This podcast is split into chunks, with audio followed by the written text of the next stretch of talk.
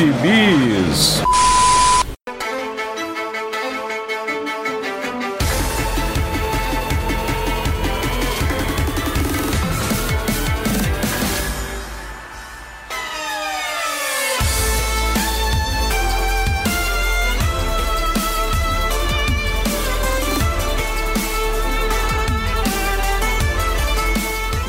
Bis. jagunçada, bem-vindos a mais uma edição do Pilha de Bis, o seu podcast semanal do site Arte Final.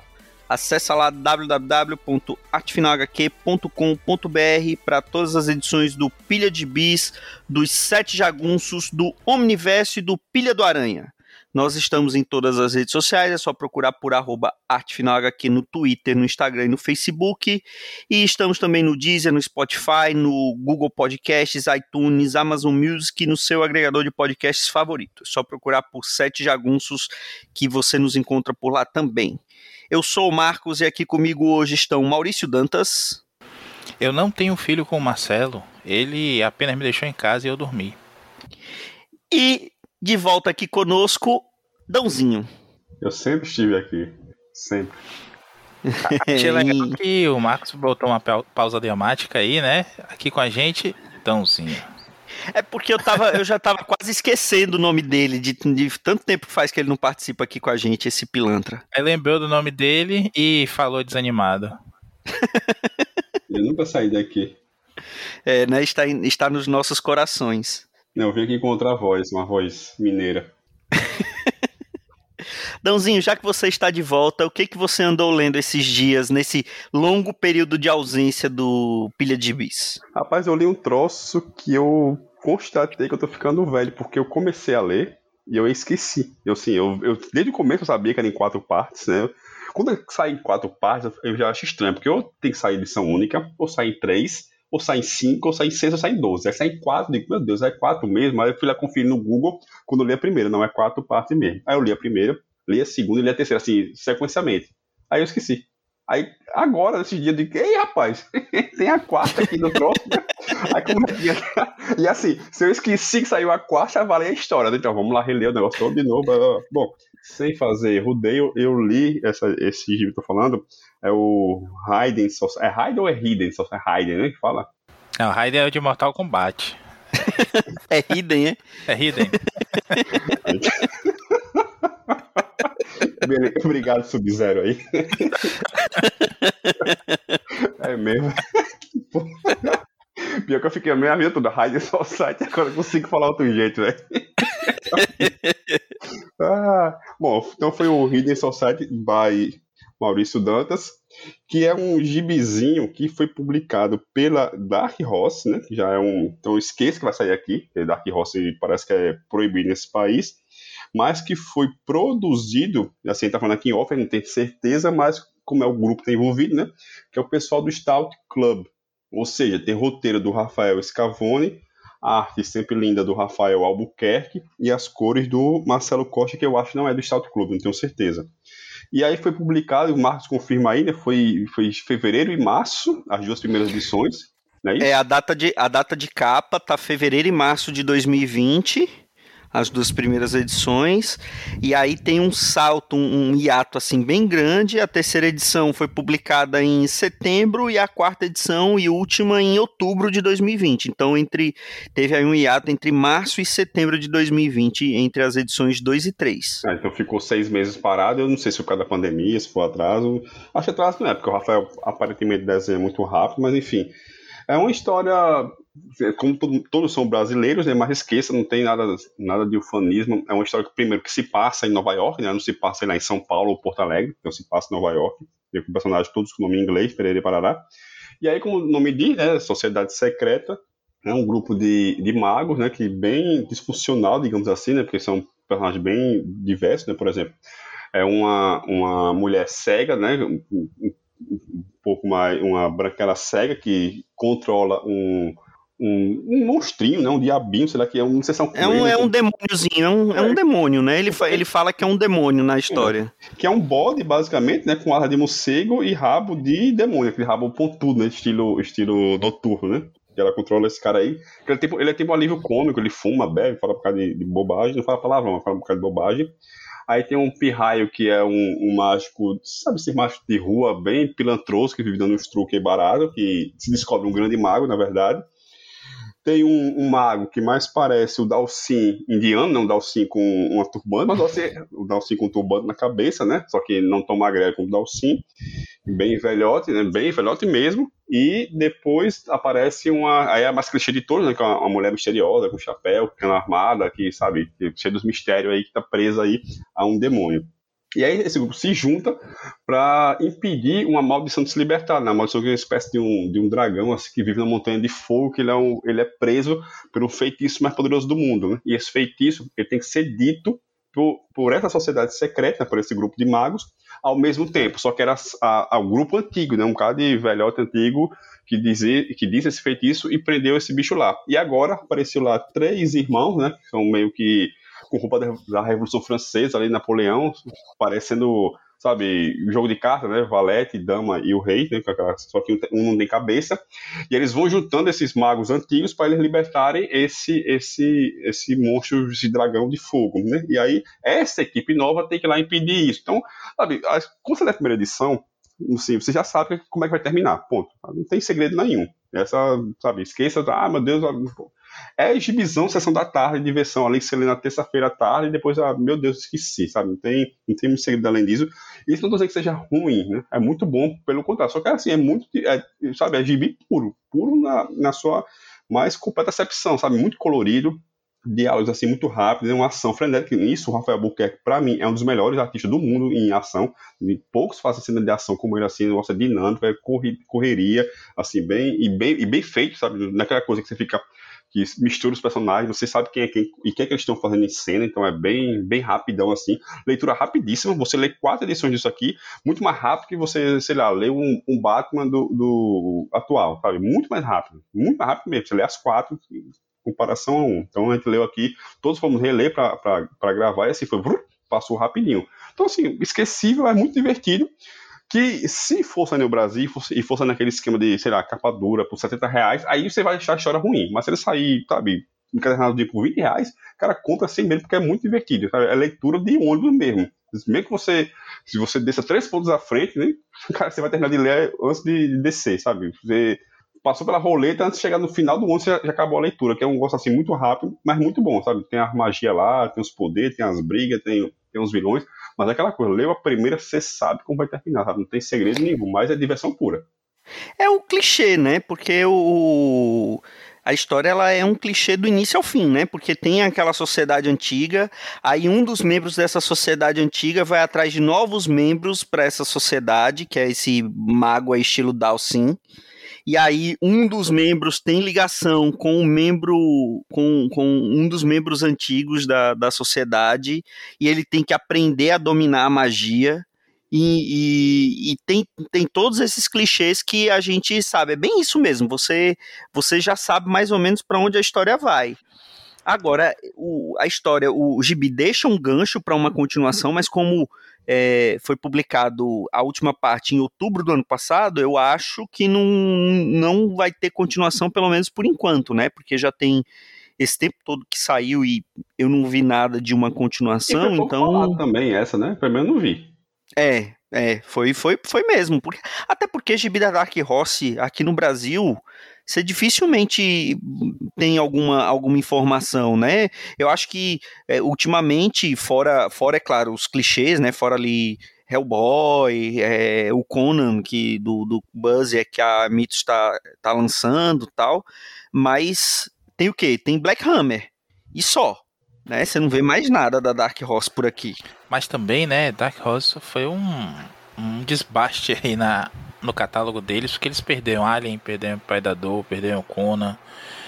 Hoje praticamente é, é Hellboy mesmo, a Dark Horse, e eles estão tentando diversificar nessas iniciativas mais autorais aí, fazendo o caminho que a IDW fez, a Boom, a Dynamite, e, e é o caminho mesmo, é o que tem para fazer, porque senão vai morrer. A editora de, de licenciamento hoje é a IDW e a Dynamite muito.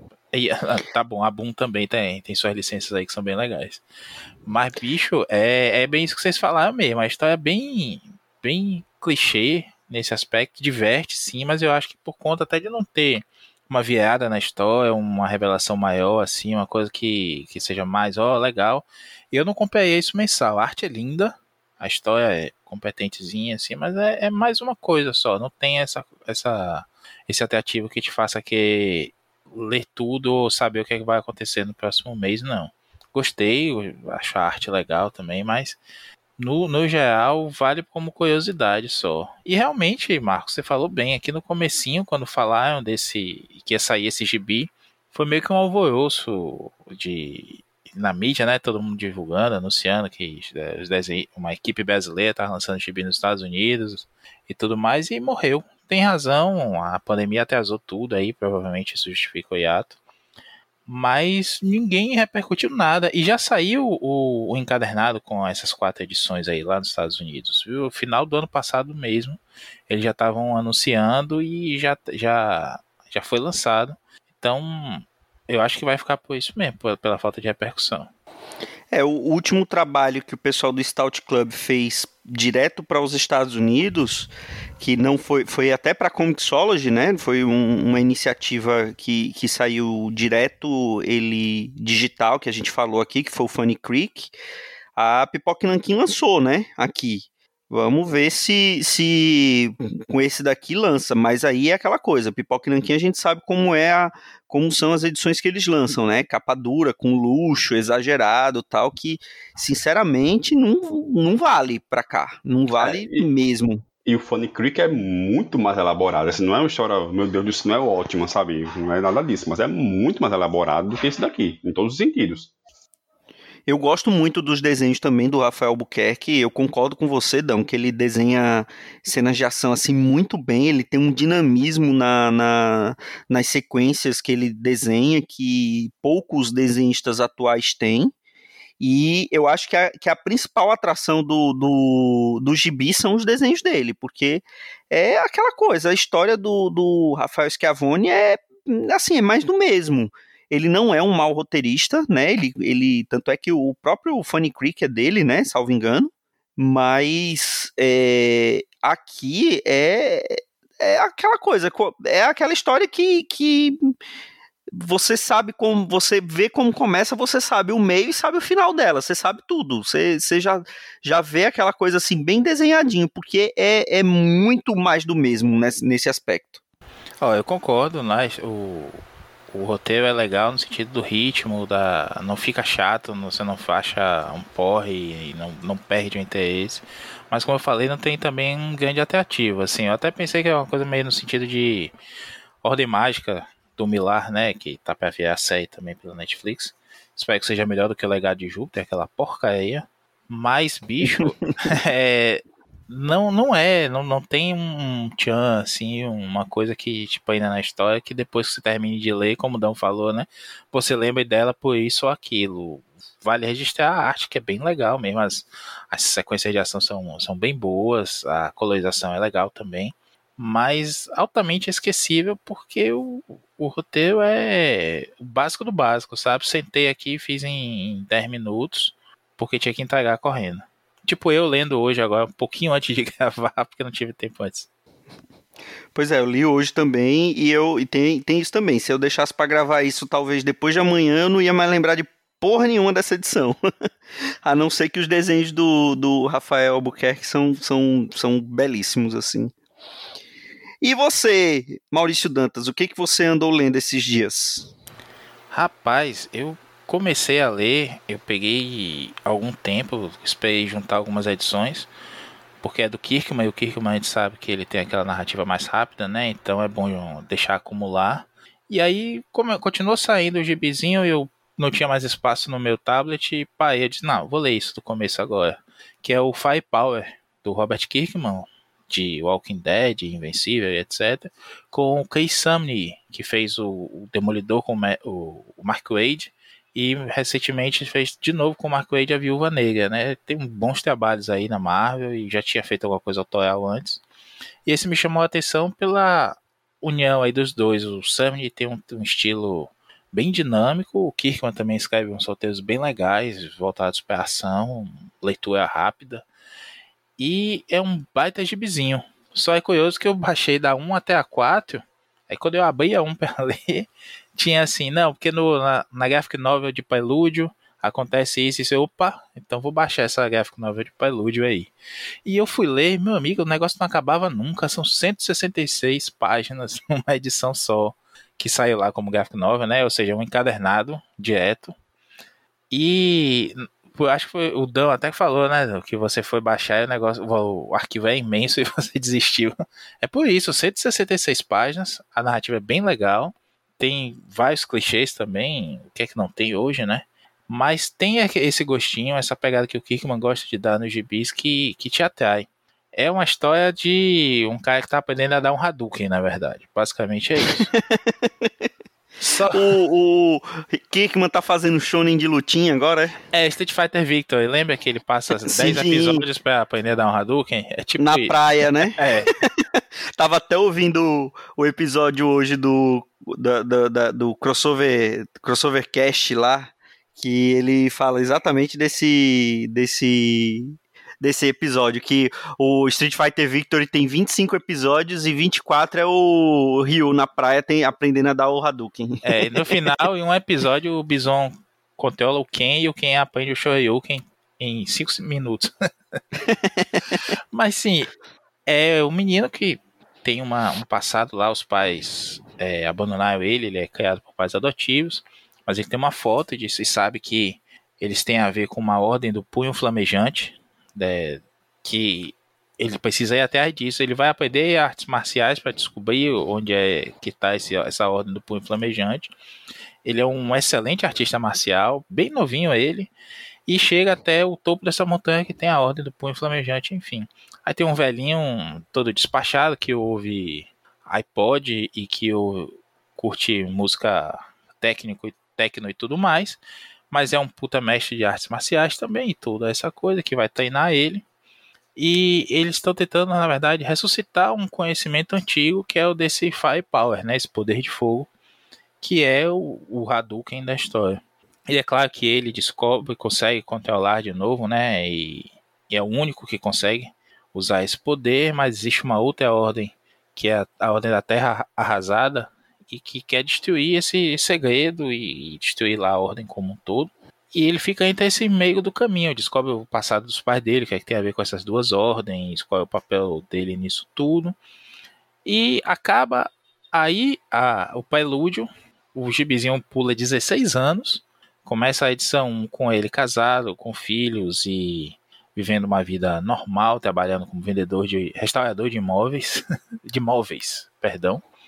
E essas ordens começam a caçá-lo novamente e vai ter uma porrada de luta também. Se na primeira é mais aquela coisa de ter pro Shaolin, todo mundo treinando, aprendendo e os rivais dentro do, do dojo e tudo mais. Aqui é no mundo real mesmo, na mensalzinha. E uma cacetada de cena de ação, aquela narrativa rápida que a gente já conhece do, do Kirkman também. Valeu a pena eu ter acumulado as edições, porque eu já li seis aqui e não tapa também. E a arte é muito boa. O Sammy está com um traço até mais caricato do que ele tinha, digo assim. Ele tem um traço mais grosso, né, do que ele estava no Demolidor, por exemplo, mais próximo do que a gente viu ele na Viúva Negra do Wade. E é aquilo ali da, mais da viúva, sabe? Parece que o Sammy bola assim algumas coisas do plot, o Kirkman ajusta pro Sammy desenhar o que ele quer desenhar e a história flui bem. Eu gostei, vou continuar acompanhando aqui. Já saíram 11 edições. Acredito que tenha ela traduzida por aí no, no Telegram da vida. Qualquer coisa já sabe. Fala com a gente lá no grupo da gente que passamos os links. Mas espero que tenha uma vida razoável aí, porque a história é bem boa. O Kirkman está desenvolvendo ela muito bem. E a arte é uma maravilha, né? O legal desses gibis autorais, para mim a melhor coisa desses gibis autorais é que não tem desenhista filler. Não vão pegar aquele bosta, um Humberto Ramos da vida, para desenhar um, um meio do arco, ou uma história entre um arco e outro e tudo mais. Pode até até azar. Mas quando você for ler, juntar 5, 6 edições para ler, vai ser tudo bem desenhada, bem escrita e sem paisepada no meio do caminho. É isso que eu ia falar, que não pode não ter filler, mas atrasa, né? Vide o caso do, do Hidden Society, que a gente falou agora há pouco, né? Teve seis meses ali de hiato, né? É, verdade seja dita, esses gibis autorais têm isso, né? Principalmente na Image. Esse gibi é da Image, né? Do Skybound do Kirkman pela Image. E a Image tem uma. Sai o problema de atrasar tudo. E o Kirkman tá envolvido com uma porrada de projetos sempre. É muito fácil de atrasar. Até o momento não atrasou, não. O Firepower 1 é do ano passado. E a gente tá aqui já na, na edição 11 para sair a 12. Acho que sai agora em comecinho de junho, a 12 já. Então, se teve atrás aí, ainda mais depois de botar o Summon para desenhar 166 páginas do Pailúdio, os caras estão com, conseguem nos olhos para desenhar e lançar esse gibizinho mesmo. Eu acho até, Marco, como eu falei, que esse atraso aí específico do Sociedade Secreta, Hidden Society, é, se deu pela pandemia, porque muito gibi ficou suspenso ali do ano passado. Não chegou a seis meses, não. Mas talvez pela Dark Horse ser menor, por ter tido dificuldade de ajustar o, o contrato dela de distribuição, enfim, pode ter tido algum atraso aí. Mas a gente sabe que gibi autoral atrasa pra caramba mesmo, mas pelo menos a gente tem essa vantagem aí. Tem um que é do, do Remender, que é muito legal também, o Seven to Eternity, que gostou do meu sotaque? Que é, é muito bom, eu tava curtindo muito o desenhista, não me recordo agora o nome do sujeito, mas o cara é muito bom também. Só que, meu amigo, atrasou tanto que eu desisti. Aí não tem jeito. Tem que ter um mínimo de, de, de compromisso para te manter é, lendo a porra do gibi, porque também se não, se você não chegar até o final do gibi, não, não vende, você não continua. E só para complementar, é o Jerome Penha que desenha o Seventh Eternity. Falei melhor. Era que, eu, era que eu tava vendo aqui, o Jerome Penha que, que e desenha. saiu aqui, né? Saiu aqui também. Eu não lembro por onde foi, acho que foi pela Dark Side que saiu aqui no Brasil esse gibi. É capaz. Agora me diz uma coisa, o Kirkman, ele tá no, ele tava numa pegada bem é, Mark Millariana, né? A gente até falou um pouquinho disso no, no Sete Aguns que a gente fez sobre Invencível, que ele, depois do sucesso do, do, do Walking Dead, ele depois acabou fazendo uma série que ela já foi criada tendo uma adaptação, entre aspas, para para TV, que foi o Outcast, né? Ela já foi criada é, tendo um contrato para série de TV. E, e, e, essa daqui, você acha que ela já, já tem essa pegada de, de ser adaptável fácil, como, como todos os gibis que o, que o Milar fez depois que, que ele ficou mais autoral, ou, ou não? não? Não parece ter essa pegada? Rapaz, eu fiquei na dúvida, eu fiquei refletindo sobre isso depois de ler os meus volumes, porque de fato existe esse interesse, a gente sabe que o Kirkman passou uma época aí caixinha de ideias, né, lançando uma porrada de coisas, experimentando com isso e aquilo. Muita coisa não, não foi além do número 5, 6. Mas eu acho que ele tem sim essa pretensão. Por outro lado, a gente acaba se acostumando a, a ter essa visão, né? Assim, a gente tá viciado em dizer se esse cara tá querendo fazer isso para ver a série, para ver a filme e tudo mais. Se vier, eu vou curtir bastante, de preferência, de preferência mesmo, uma animaçãozinha aí, tipo Invencível, que, como a gente falou no site alguns recente, dá a pano pra manga, né? E os efeitos são legais. Pô, recentemente eu reassisti o Avatar, a Lenda de Korra, que é a continuação da Lenda de Aang.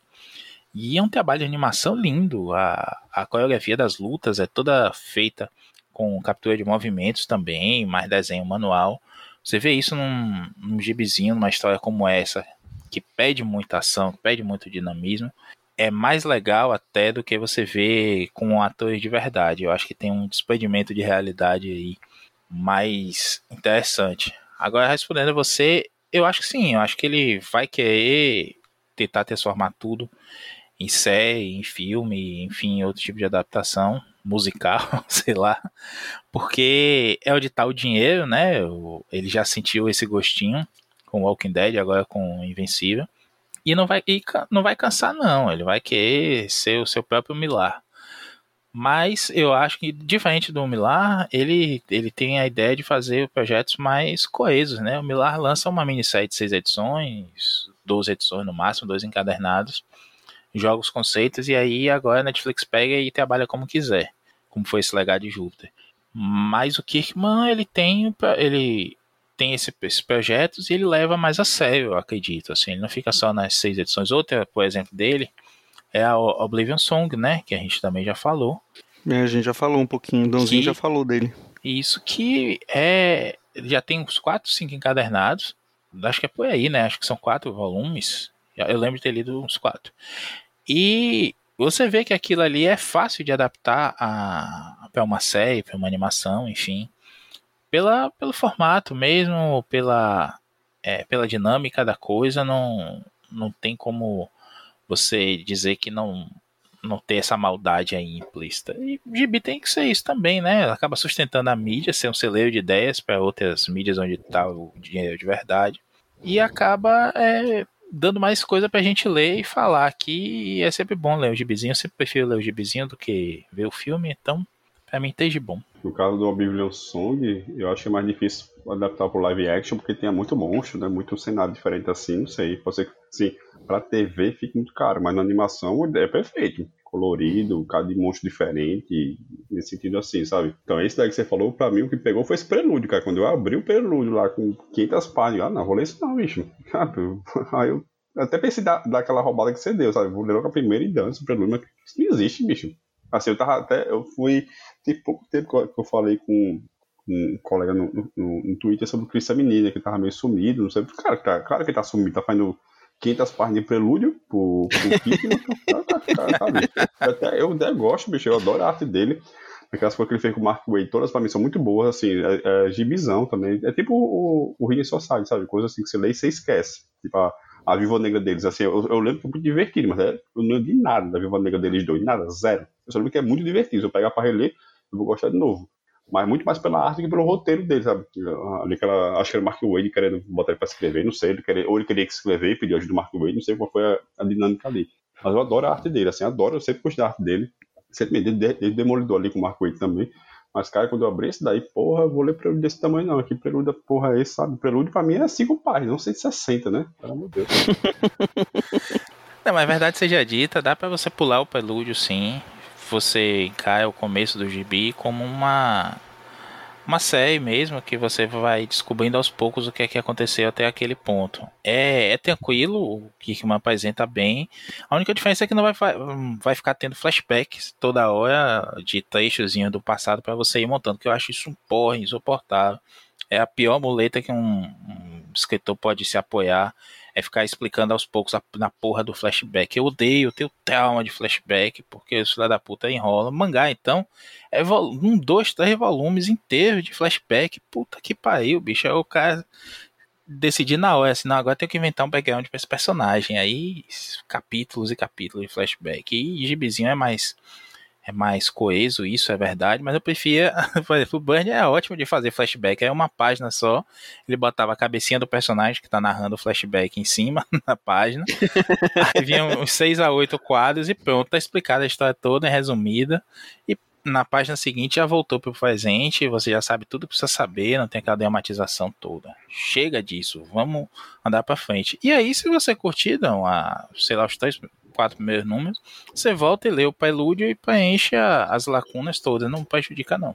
Esse negócio de, de flashback, a, a, DC tá, cara, tá, tá empestada disso, né? O Bendis, cara, toda edição do Bendis Superman começa, a, você lê a primeira, primeira edição, o arco, né? Lê a primeira, a primeira edição do arco, beleza, apresentei qual vai ser o arco. A próxima edição é 10 anos atrás. Cara, toda vez era isso, velho. E o, e o Tino vai nesse mesmo caminho também, né? O Tino nesse, nesse último arco, antes do, do do Stage Future, né? É, não, eita, antes do Future, Future State. É, antes do Future State, né? Era a mesma coisa, né? Ele começava o arco normal, porque ele tava aquele, aquele bicho lá, aquele não sei o que do fantasma que ele inventou, né?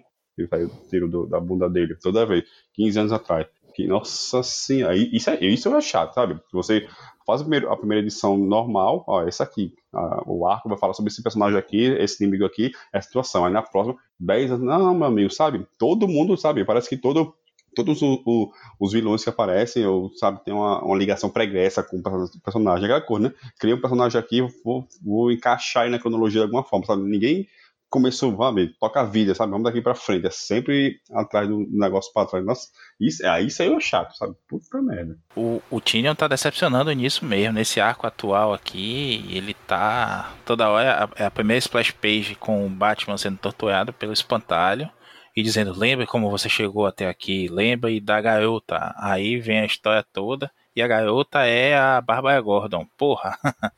Aí vai mostrar a Bárbara Gordon como oráculo investigando outro trecho da história e não anda, sabe? Não. Isso do Bendis é um saco. Começava a história com uma splash play da Metrópole destruída, a liga toda caindo no chão, assim, e o Luthor e os outros comemorando, botamos pra fuder, é isso mesmo, é. Aí você veava a paz e dizia assim, 16 horas antes.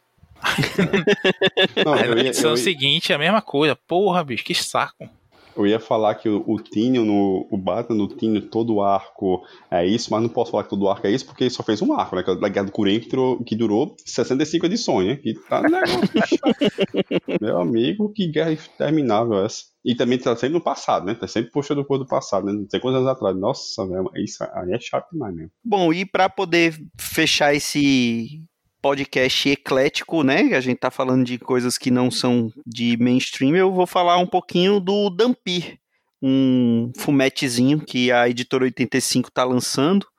Eu peguei para ler agora o segundo volume, que na verdade a, a editora 85 ela meio que deu uma roubada, entre aspas, né? Ela lançou primeiro o volume 4, que foi onde a Mitos tinha parado aqui no Brasil, né? Ela tinha e cada volume da da editora 85, ela publica quatro volumes, então, é, publica quatro volumes da, da série da série italiana, né? Então, é, ela lançou aqui a partir do volume 4 e depois ela lançou um, o 2, o 3 e já segue no 5 e no 6, né? O último que ela, o último que ela financiou foi o volume 6, que eu inclusive já recebi e está na pilha. E eu li hoje o. Eu li esses dias o volume 2. O Dampir conta a história do Hakan Draka, que é um. Ele é um Dampir. Que ele é. Um Dampir é um filho de um mestre da noite, que é como eles chamam os, os vampiros é, primordiais, né? Com uma humana. E o sangue dele é o único que é capaz de matar um desses mestres da noite.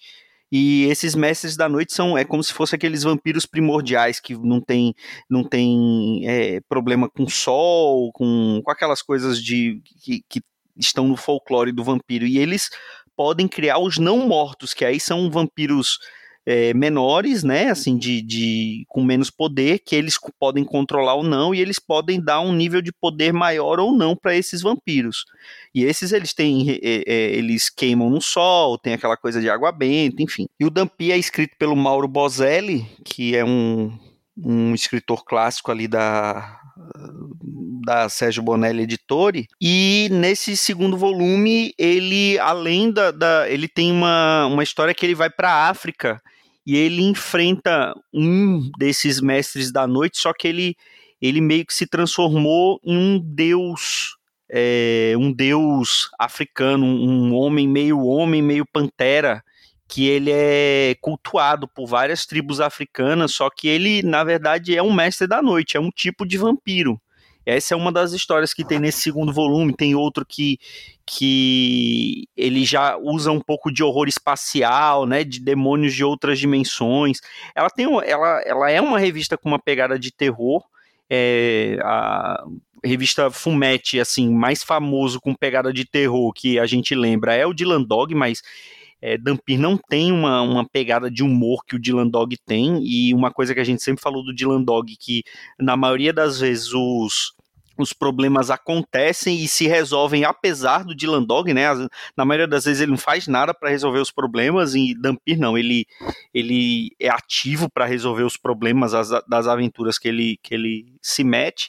Agora tem aquele ritmo bem típico de Fumete, né? Aquela estrutura assim, muito característica, né? Não, não é aquela coisa muito é, é, ousada em termos de narrativa, né? O, os quadros são sempre aqueles lá, aquela definição por quadro de página é, é muito característica, assim, do, dos Fumetti.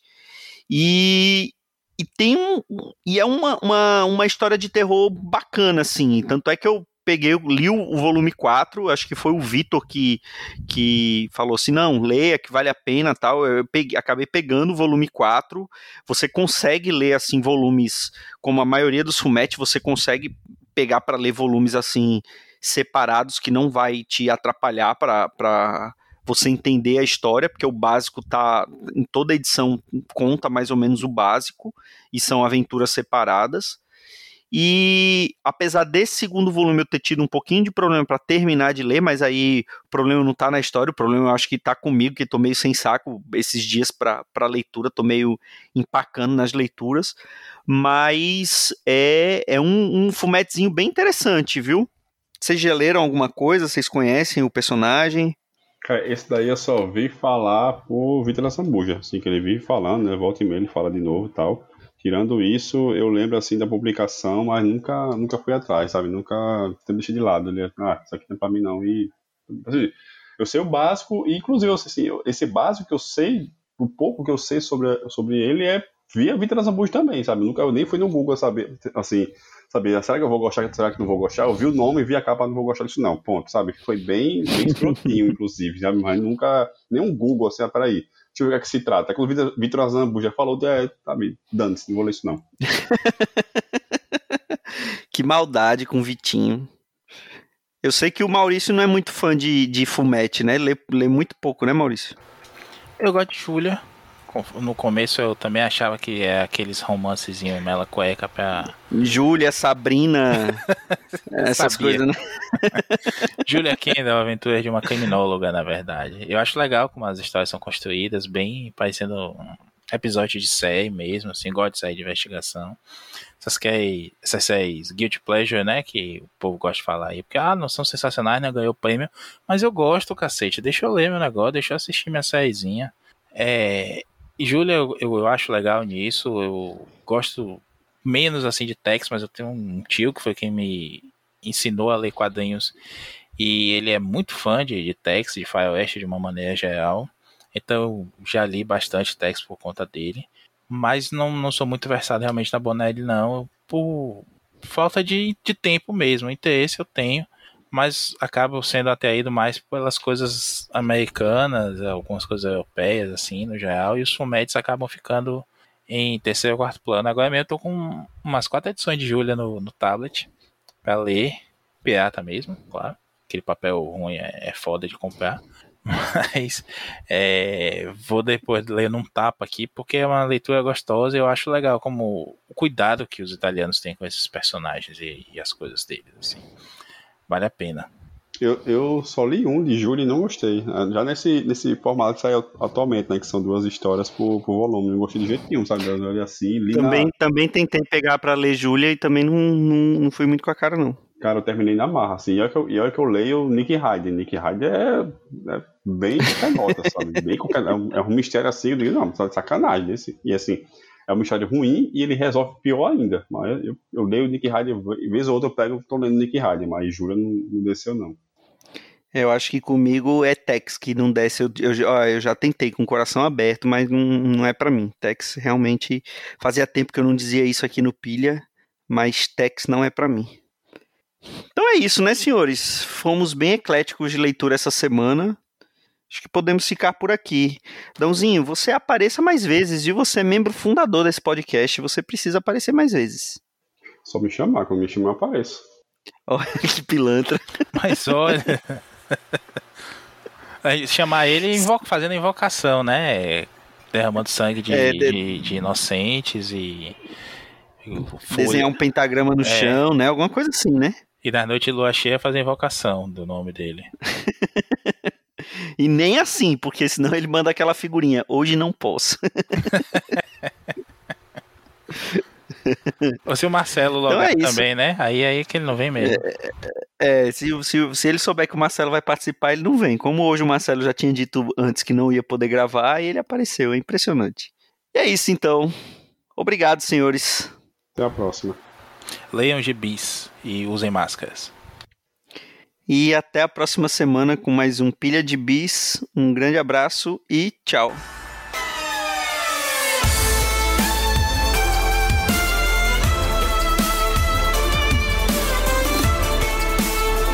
Esse foi o Pilha de Gibis, mais um podcast com selo dos cabras de qualidade do Arte Final. Gostou do que ouviu aqui? Compartilhe e acesse o site, tem muito mais conteúdo de qualidade esperando por você. Vai comprar seus gibis na Amazon? compra acessando os nossos links. Você vai ajudar a manter esse trabalho. www.artefinalhq.com.br